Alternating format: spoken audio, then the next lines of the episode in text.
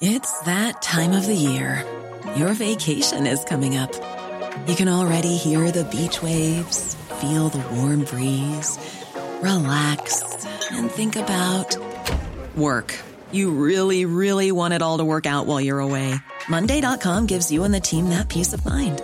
When all work is on one platform and everyone's in sync, things just flow wherever you are. Tap the banner to go to Monday.com.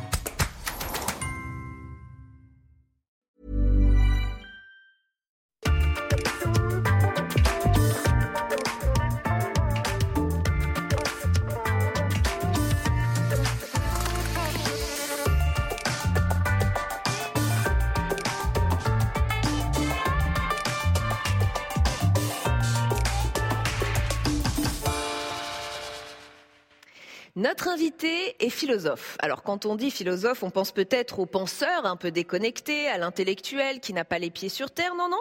Notre invité est tout le contraire. Il est même bien ancré dans son époque. Il mène des réflexions sur des sujets qui nous sont accessibles et qui nous percutent. La vie, la mort, l'actualité. Plus réaliste qu'idéaliste et même assez positif. Il aime à parler bonheur, il aime à parler bien-être. Peut-être parce que son enfance et son environnement familial l'amenaient tout naturellement à la mélancolie et à l'angoisse, mais le désespoir très peu pour lui. Il est loin des théories sombres et catastrophistes. À l'entendre, la clé, c'est de ne pas avoir trop d'illusions pour ne pas être trop déçu. Donc avec lui, le bien-être, c'est quand on a mal nulle part, et puis le bonheur, c'est quand on peut se réjouir, parfois. La barre, il ne la met ni trop haut, ni trop bas. S'interdit-il alors de rêver? S'interdit-il même d'espérer pour ne jamais tomber de haut, pour ne jamais être malheureux? Posons-lui toutes ces questions Bienvenue dans un monde, un regard. Bienvenue André Comte-Sponville. Merci d'être avec nous au Sénat, ici, dans ce dôme tournant. Est-ce que je dis vrai d'abord? Est-ce que pour vous, la clé, c'est de ne pas avoir trop d'attentes, de ne pas être trop exigeant avec la vie pour ne pas être malheureux? Non, ce n'est pas la clé. D'abord, il n'y a pas de, clé. Mais c'est vrai que. Euh, je me souviens quand. Je, le premier livre que j'avais publié, un psychanalyste que je ne connaissais pas m'avait écrit pour dire qu'il partageait ma position justement dans cette critique des, espérances, des illusions, etc. Mmh. Parce que, me disait-il, en tant que psychanalyste, je constate que l'espérance est la principale cause de suicide.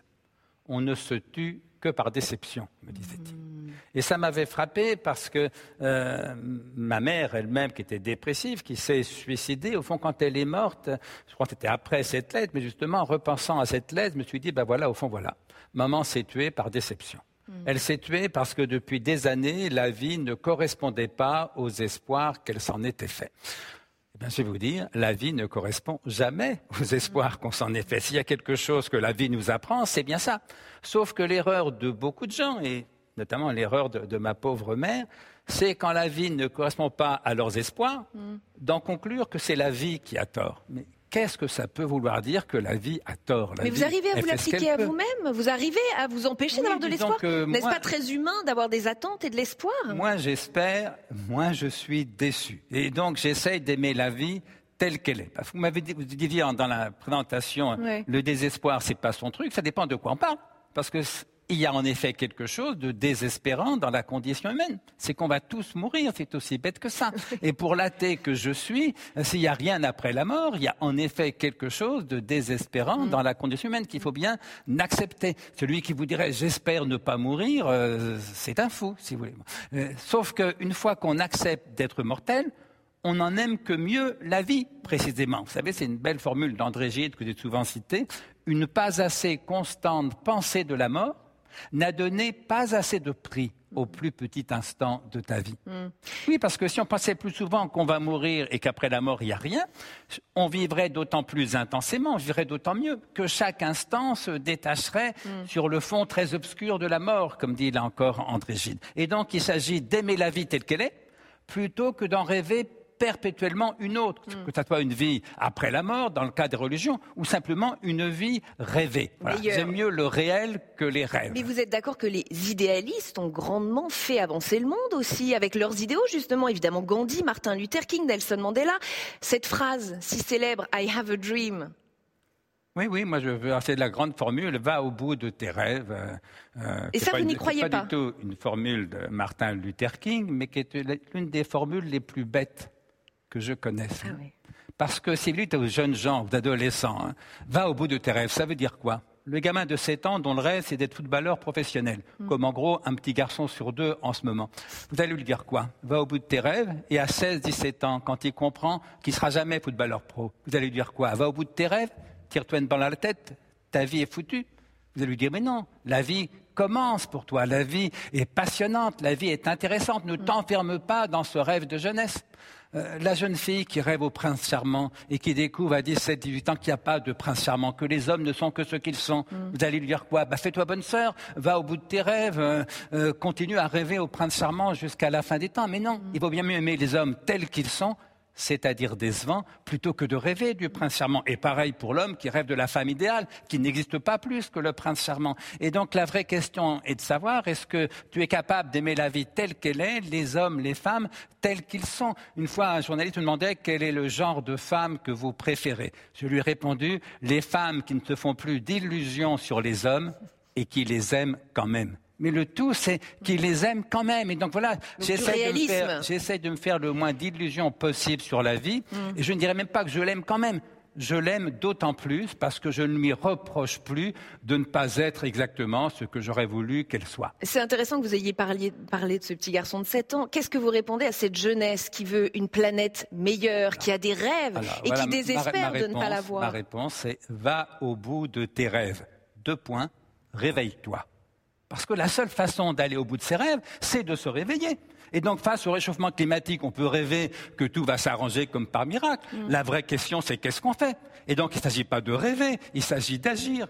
Ne confondons pas le désir, qui est la seule force mm. motrice en, l'être humain, comme disait déjà Aristote, qui est l'essence même de l'homme, comme disait Spinoza, avec le rêve, qui est une façon d'imaginer un autre réel. Mm. Vous parliez des idéalismes, mais je ne suis pas sûr que Nelson Mandela se soit défini comme idéaliste. Moi, je, en tout cas, je me sens très proche de Karl Marx, qui est un, un matérialiste comme moi, qui critique les rêves, les illusions, les utopies pour se donner les moyens de transformer le réel. Voilà. Et donc, moi, je dis oui, va au bout de tes rêves, réveille-toi. Mm. Parce que la seule façon d'aller au bout de ses rêves, c'est d'en sortir. Mm. C'est de se coltiner avec le réel tel qu'il est. Et bien sûr, d'abord pour le transformer. C'est ça votre, votre apport, votre édifice, votre apport à, l'édifice philosophique, c'est l'insistentialisme. C'est ça que vous avez apporté à la philosophie moderne. J'agis donc, donc je suis. C'est le mot que j'ai pris par opposition avec l'existentialisme. Mais oui, je crois c'est une formule de Spinoza qui est l'un de, mes maîtres. Tout être tente à persévérer dans son être. Autrement dit, il ne s'agit pas de se transcender, il ne s'agit pas d'être toujours au dehors de soi, ce que signifie le mot existence étymologiquement. Mhm. Il s'agit d'insister, c'est-à-dire d'être dans, dans le réel, les pieds sur terre et d'agir pour transformer ce, ce réel même. Euh, voilà, mais ce n'est pas mon apport seulement à moi, c'est tout un courant philosophique. Alors, qu'on peut résumer en l'appelant le courant matérialiste. Il y a ceux qui ne rêvent pas d'un autre monde, qui ne croient pas que l'essentiel relève des idées. Non, non, l'essentiel relève du monde euh, tel qu'il est. Vous savez, dans ce fameux tableau de Raphaël, l'école d'Athènes, on voit tous les fleuves grecs réunis. Euh, et les deux plus grands au centre, Platon, Aristote. Platon a la main levée vers le ciel. Il désigne le monde des idées. C'est ça l'idéalisme, vivre dans le monde des idées plutôt dans le monde réel. Et Aristote a la main ouverte la paume ouverte vers le sol, il dirige, il montre la terre où nous vivons, où, il, faut essayer d'être le, plus heureux qu'on peut. Voilà. Et vous mm. savez, Camus disait, il n'y a pas de bonheur de vivre sans désespoir de vivre. Eh oui. Si vous voulez aimer la vie telle qu'elle est, il faut lui pardonner d'être mortel, il faut l'aimer dans sa finitude. Et eh bien voilà, moi j'essaye de, de penser le désespoir de vivre. Oui, il y a quelque chose de désespérant dans la condition humaine, puisqu'on va tous mourir mais j'essaye d'en sortir un, bonheur de vie. Hmm. À propos de, peur, d'angoisse, d'anxiété, je voudrais vous montrer euh, un document qui a été délivré par nos partenaires, les Archives nationales. C'est une lettre signée par Alphonse Lavallée, cofondateur de l'école centrale. Dans ce courrier, il annonce la suspension des cours. Pourquoi? Eh bien, à cause de l'épidémie de choléra qui sévit. On est alors en 1832. Je lis un court passage, c'est peu lisible, mais je le dis pour les gens qui nous écoutent. Il parle, je cite, du développement inattendu de l'épidémie qui règne maintenant à Paris, ayant porté les inquiétudes dans le sein d'un très grand nombre de familles éloignées de la capitale. Après avoir mûrement réfléchi, dit-il, j'ai reconnu que malgré le préjudice, il était indispensable de suspendre les cours. Pourquoi je vous parle de ça? Parce que vous avez été particulièrement frappé, vous, par la peur qui nous a tous envahis au moment de la crise du Covid, de cette crise sanitaire. Vous avez trouvé, si je résume un peu, qu'on avait collectivement un peu dramatisé euh, cette pandémie. Et dans ce document, vous voyez que les mêmes causes engendrent les mêmes effets. 1832, 2020, 2021, on suspend la vie normale à cause d'une pandémie. Que vous inspire ce, document? D'abord, le fait qu'on a oublié l'événement, et je pense que dans un siècle ou deux, on ne se souviendra pas beaucoup plus de, de la pandémie de Covid. C'est ce que je souhaite. Je souhaite qu'on va en sortir, effectivement. Voilà, pour le reste, il fallait évidemment faire quelque chose. Je n'ai d'ailleurs jamais condamné le confinement. J'ai toujours dit qu'il fallait le respecter. J'ai critiqué telle ou telle de ces dispositions de détail. Mais bon, cette histoire ancienne ne va pas revenir dessus à l'infini. Mais surtout, je me suis inquiété de cette peur qui, en effet, me paraissait mm. disproportionnée. Les gens ne parlaient plus que de cauchemar, de tragédie, de peur au ventre pour une pandémie qui est tout à fait sérieuse, qu'il fallait affronter, respecter les gestes mm. barrières, se, faire vacciner, tout ça va de soi. Mais enfin, euh, voilà, j'ai cité la formule de, Montaigne, eh ce dont j'ai le plus peur, c'est la peur. Et j'ai mm. trouvé que cette peur était disproportionnée et que certaines mesures dans, le confinement euh, et dans ses suites risquaient, au fond, de, sacrifier un peu les jeunes, les enfants, les, les écoliers, les collégiens, les lycéens, mm. les, jeunes adultes. Euh, pour préserver la santé de leurs grands-parents. Et comme j'ai l'âge largement d'être grand-parent, au fond, moi j'ai réagi d'abord en tant que père de famille. Euh, finalement, on faisait tout pour compliquer la vie de mes enfants, qui sont trois jeunes adultes, pour préserver ma santé de septuagénaire. Mais ça fait 40 ans, mon fils est né à 40 ans, ça fait 40 ans que je fais l'inverse. J'essaye de compliquer mm. ma vie pour faciliter la leur. Mais euh, ma crainte était qu'au fond, on sacrifie l'amour de la vie mm. à la peur de la mort. Ça, c'est un mm. contresens sur l'existence. C'est la vie qui est belle, c'est la vie qui est bonne, et ça n'est pas parce qu'on va mourir un jour qu'il faut cesser de l'aimer, je dirais même au contraire. Mais la peur peut être un moteur, la peur déclenche de l'adrénaline, la peur déclenche de l'action, des inventions. On a inventé un vaccin qui peut-être servira pour d'autres maladies. Vous voyez, la peur est-elle si négative? Vous croyez que les gens qui ont inventé le vaccin étaient ceux qui avaient le plus peur? La peur n'a jamais rien inventé. C'était simplement les gens les plus intelligents et les plus compétents et qui désiraient aider la vie à se préserver. Mais il ne s'agit pas de condamner le désir. Simplement, dans les différentes formes du désir, euh, la peur est sans doute la plus, la plus détestable. La mm. peur, c'est le contraire euh, du bonheur, finalement. On n'est jamais aussi malheureux que quand on est mort de trouille. Et c'est pour ça qu'on est plein d'espoir. Parce qu'en vérité, comme l'a dit Spinoza, il n'y a pas d'espoir sans crainte, ni de crainte sans espoir. Alors, vous me demandiez, est-ce que vous l'appliquez à vous-même? Mais bien sûr, pas toujours.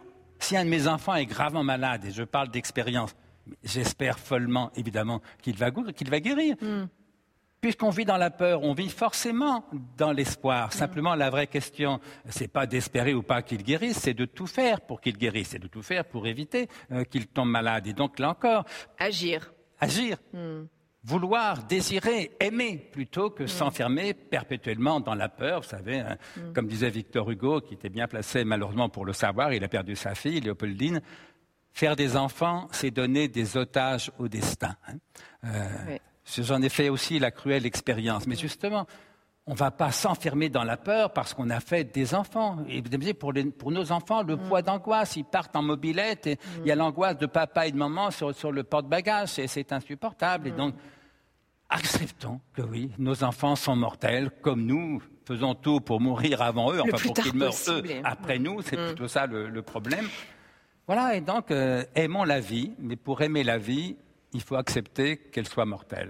On va revenir sur votre parcours, vous en avez déjà un petit peu parlé, mais on va approfondir euh, cette vie, ce parcours que vous avez eu. D'abord, euh, votre enfance, vous en parlez très librement, enfance plutôt malheureuse, dans une famille déchirée, avec un père très méprisant, avez-vous dit un jour, une mère aimante mais dépressive, vous l'avez dit.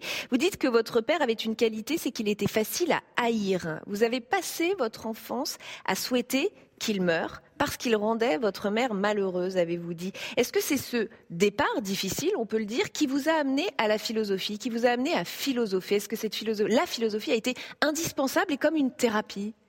Oui, en partie, bah, c'était un peu plus compliqué que, ça. Mon père était facile à haïr, en, effet, mais ça, pour un fils, c'est une chance. Hein. Pouvoir s'opposer clairement, franchement, à son père, c'est tout à fait structurant. Par contre, ma mère était un peu difficile à aimer. Je l'ai aimée, je l'aime toujours passionnément. Elle est morte, évidemment, mais je l'aime toujours. Mais elle était difficile à aimer parce qu'au fond, alors toute dépressive qu'elle fût, elle avait des moments de gaieté, de joie, comme n'importe qui. Sauf que ces moments de joie, ça sonnait faux. On avait le sentiment que c'était une forme de, théâtre, d'histrionisme, comme dit aujourd'hui le psychiatre. Mmh. C'était du cinéma du chiquet. Pourquoi? Elle le faisait pour vous? Pour faire illusion? C'est le sentiment qu'elle donnait. Et alors qu'inversement, quand elle était triste, quand elle pleurait dans mes bras, c'était d'une vérité totale.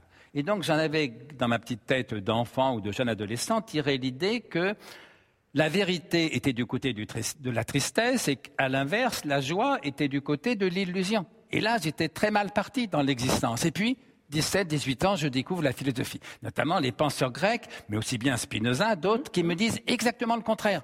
C'est l'illusion qui rend malheureux, c'est la vérité qui libère, qui rend libre, comme disent les évangiles, qui mhm. permet d'être joyeux, d'aimer la vie telle qu'elle est. Autrement dit, la philosophie m'a enseigné le contraire de ce que je comprenais avec ma mère. Donc, il m'arrive de dire que la philosophie a été ma bonne mère? Non pas que ma mère était une mauvaise mère, elle était très aimante, mais elle était malheureuse, elle était dépressive et elle vivait effectivement dans une espèce de cinéma permanente, d'histrionisme permanent, dont il a fallu que, je sorte. Voilà. Et c'est pour ça que la philosophie m'a aidé à aimer la vie telle qu'elle est, mm. et non pas telle que ma mère la rêvait. Et à mm. force de la rêver, constatant qu'elle n'était pas comme ça, effectivement, ma mère en est morte, elle s'est suicidée. Une enfance marquée aussi par un problème d'élocution, c'est ce que je lisais. Euh, quand on voit l'orateur que vous êtes aujourd'hui, on se demande comment vous avez fait. Vous avez transformé ce handicap en force Qu'en est-il ressorti? Je ne suis pas allé voir un orthophoniste, hein, comme maintenant, c'est ce qu'on ferait, hein, c'est ce que j'ai fait pour l'un de mes fils d'ailleurs.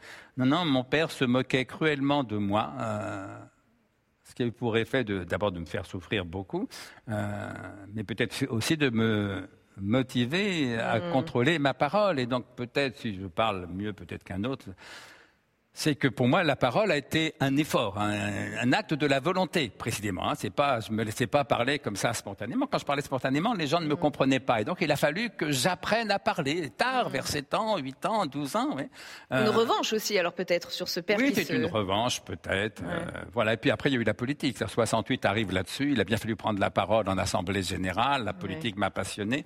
Euh, et puis après, il y a eu l'enseignement. Donc, je suis devenu, au fond, une espèce de professionnel de, de, de la parole dont je me méfie un, petit peu. Hein. Je sais que l'une des statuts, là, c'est l'éloquence. On en reparlera tout à l'heure. Eh mais oui. pensant à vous, j'ai relu le chapitre éloquence de mon dictionnaire philosophique et je dis que c'est à la fois un art, l'art de l'éloquence, et un talent. On est hmm. plus ou moins hmm. éloquent et je conclus en disant art mineur talent dangereux. Et je hmm. pense qu'en effet, l'éloquence est à la fois un art mineur et un talent dangereux. Hmm. S'il m'arrive d'en faire preuve, je, ne m'en plains pas, je ne culpabilise pas, mais d'évidence, l'essentiel est ailleurs. Certains politiques usent de l'éloquence à l'excès? Pas beaucoup. Dans l'ensemble, ils sont bien médiocres comme orateurs, il faut bien le dire. Alors, mm. tout le monde célèbre Mélenchon comme orateur parce qu'il sort un peu du lot. C'est vrai qu'il a un talent que je ne conteste pas, mais enfin, qui ne me paraît pas non plus exceptionnel. Hein. Non, non. Mais en plus, vous savez, la télévision ne pousse pas à l'éloquence parce que l'éloquence, c'est l'art du discours.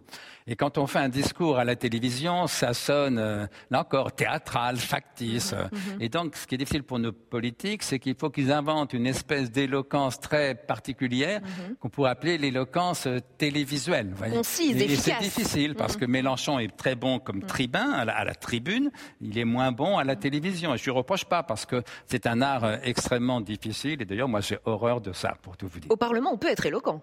Voilà, au Parlement, on peut être éloquent, mais c'est vrai, quand on voit les discours euh, de nos parlementaires dans l'ensemble, euh, on n'admire pas l'éloquence, mais bon, c'est pas grave, c'est pas ça le plus important. Hein. Mais vous êtes allé sur le terrain de la politique et ça m'intéresse parce que votre parcours politique est atypique, lui aussi. Euh, vous avez été adhérent pendant dix ans au PCF, Parti communiste français. Vous avez été initié au marxisme en Cagne, prépa littéraire. Et 50 ans plus tard, vous l'avez dit vous-même, hein, vous avez voté pour Emmanuel Macron en 2017. Comment on passe de Marx à Macron?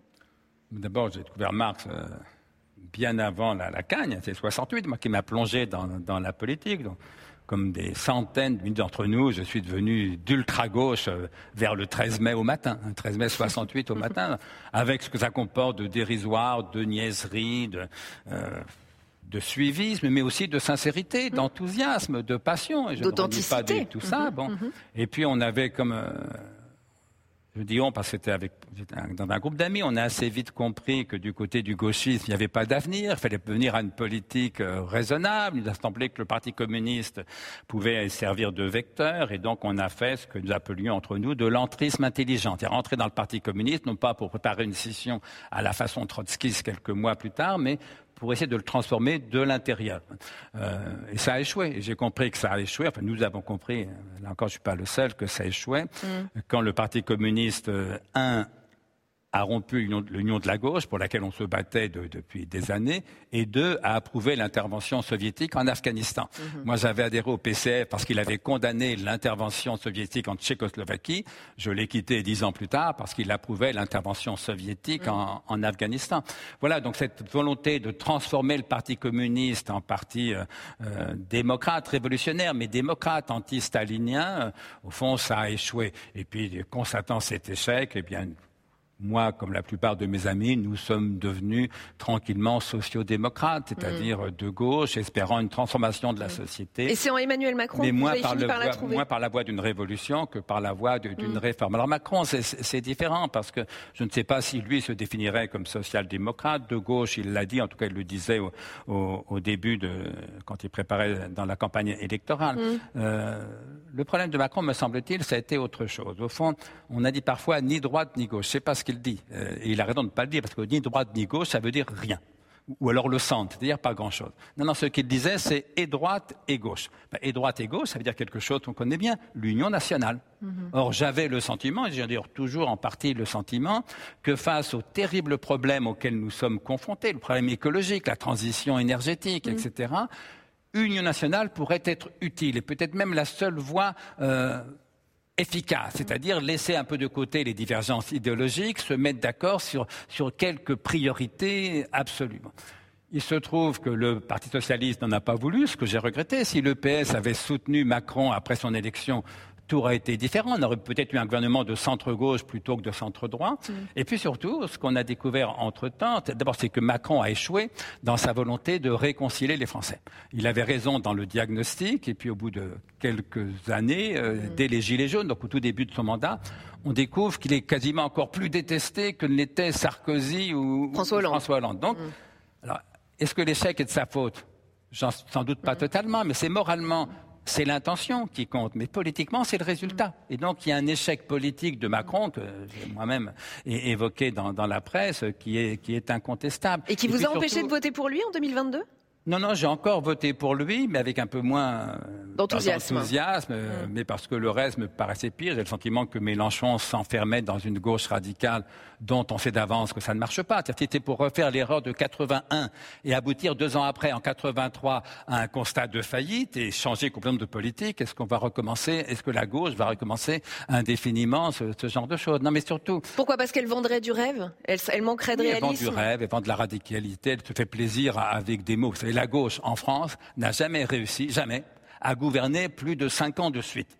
Euh, la droite a fréquemment gouverné 10 ans, 15 ans de, suite. Mm. La gauche, jamais. Dans d'autres pays, des pays scandinaves, en Angleterre, il arrive que la gauche gouverne pendant 10 ans, 15 mm. ans. En France, jamais. Pourquoi? Parce que, parce que, me semble-t-il, la, gauche, dans l'opposition, tient un discours tellement radical, tellement utopique du côté du rêve, de l'illusion, qu'elle se casse la gueule euh, au pouvoir. Mm. Mais je voulais revenir sur Macron. Il y a aussi autre chose que l'échec de, Macron, euh, illustré par la dernière élection législative, confirme.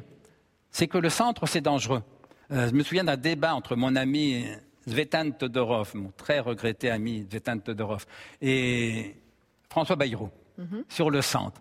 J'avais été surpris à l'époque parce que Todorov, qui est pourtant le plus modéré, qui était le plus modéré des hommes, y compris politiquement, disait qu'il, qu'il ne voterait jamais centriste. Parce que, disait-il, si le centre arrive au pouvoir, l'alternance ne peut se faire qu'au bénéfice de l'un des deux extrêmes. Et je dois constater, euh, cinq ans après, euh, sept ans après la mort de mon ami Svetan Todorov, qu'il avait raison. C'est-à-dire que le plus inquiétant finalement, c'est que cette politique que j'aurais voulu être et de droite et de gauche, mais mm. qui, comme la gauche n'a pas voulu, la droite n'a pas voulu, mm.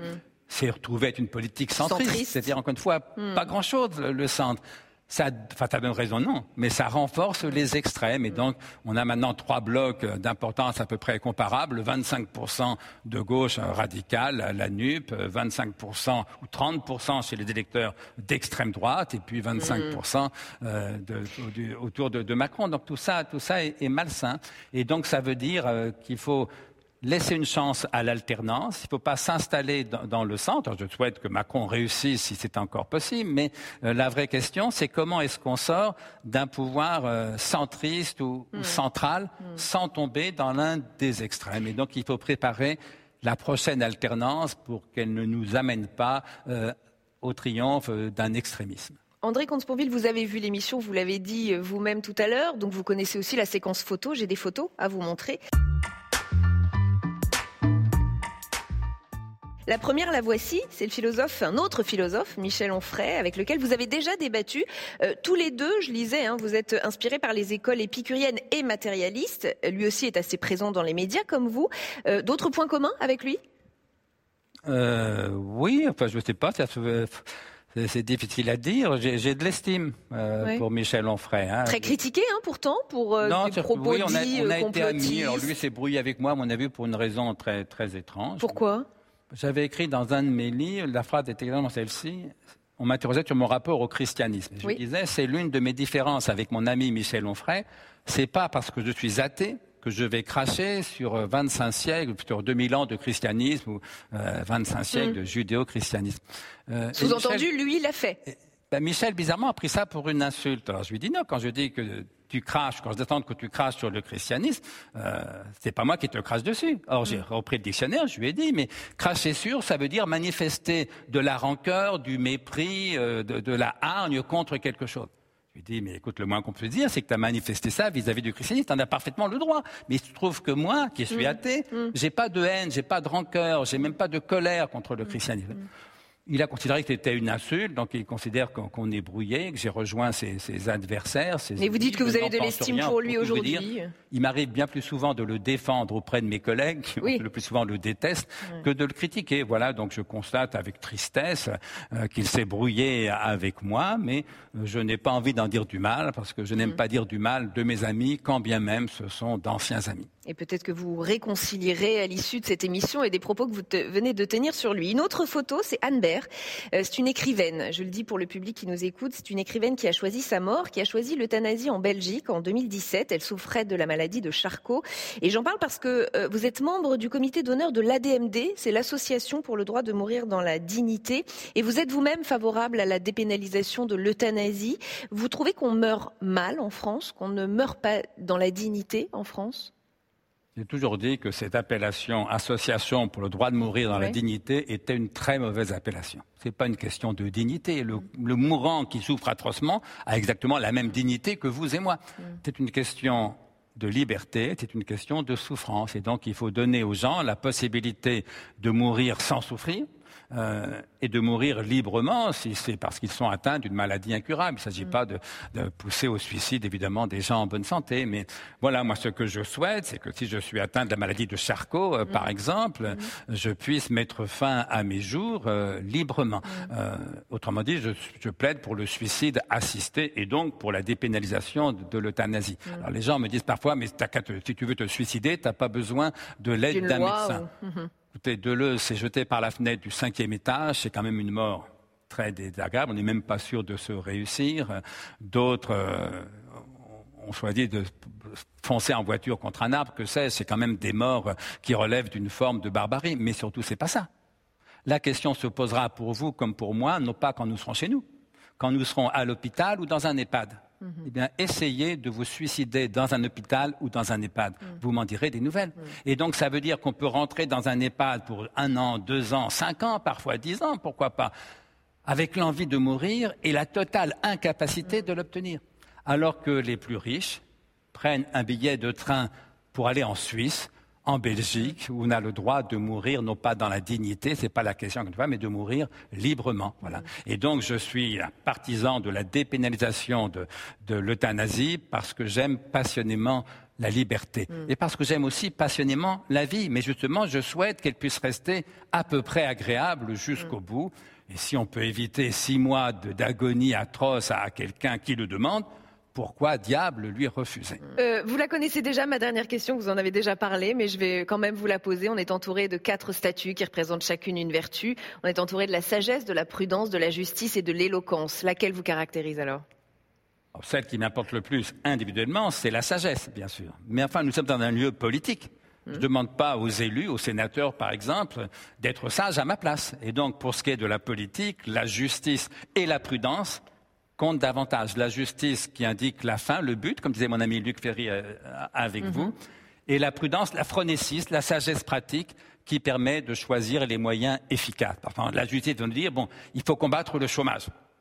Mais comment? Ben, La justice ne répond pas. C'est la prudence, la sagesse pratique qui va nous mhm. permettre de trouver les moyens efficaces pour faire reculer le chômage. Et donc, en matière de politique, tout le monde peut être d'accord sur la fin. Personne n'est contre la justice le débat, l'enjeu, c'est dans le choix des moyens efficaces. Mmh, voilà une réponse bien complète. Merci infiniment, André Comte-Spanville, d'avoir été notre invité Merci ici à vous. dans un monde, un regard. Merci. On se retrouve très vite sur Public Sénat. À bientôt.